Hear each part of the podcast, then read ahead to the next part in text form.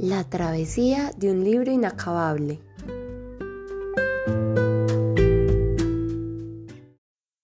Un país en el que la gente solo muera de amor.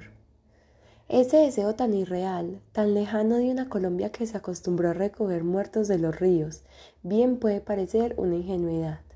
Pero hay una obra, bautizada el Libro de la Paz, escrito por nosotros, en la cual todos los pensamientos encuentran su espacio. Resulta casi imposible que toda Colombia quepa en apenas 23 por 29 centímetros. Pero eso es justamente lo que intenta Camilo Rendón con este libro sobre el cual puede escribir lo que desee, sin importar sexo, estrato ni filiación política, para que todos podamos plasmar nuestros pensamientos en torno a lo que nos une, la paz. Camilo, de cuerpo menudo y amante de la rutina bohemia, tiene tan solo 16 años pero la fiereza de sus palabras indica muchos más, madurados a la fuerza sobre el lomo del conflicto. Tiene una mirada profunda que apenas refulge cada vez que libera un pensamiento. Esa gente marginada, esa gente que ha vivido la guerra es la que sufre los problemas de Colombia.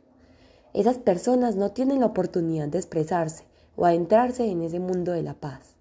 Lo que hace el libro es permitir que en esas páginas entre todo el país, expresa Camilo. Esta obra, que carga siempre bajo el brazo, ya completa casi 600 páginas, con reflexiones de víctimas, desmovilizados, vendedores informales, intelectuales, políticos y dos Nobel de paz. Página tras página aparecen todas las Colombias, porque no hay solo una. La Colombia de María Fernanda, una niña de siete años que escribió La paz es amor, pero también la de Ciro Ginega, creador de la película El abrazo de la serpiente, para quien la paz está en el cementerio. Cada pensamiento es un retazo de país, un lugar particular que, como si fuera un destino de vida, Camilo se condenó a caminar. Cada esquina de las veinte ciudades en las que ha estado suena y huele diferente.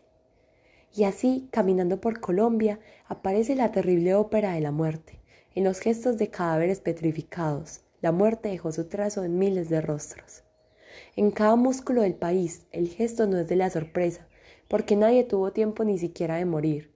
Fue tan repentina la intensidad de la guerra que todos los rostros guardan solo ese mínimo instante en el que no se está vivo, pero tampoco se ha muerto.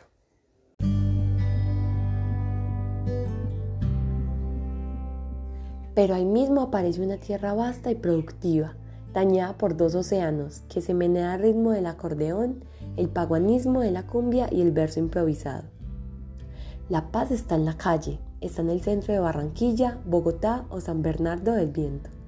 La paz está en las plazas, en la alegría del estudiante o en el rostro del trabajador. Allí se unen los pensamientos de los personajes más ilustres junto a los héroes anónimos. Cuenta Camilo mientras recorre las calles de su ciudad natal, Soledad Atlántico.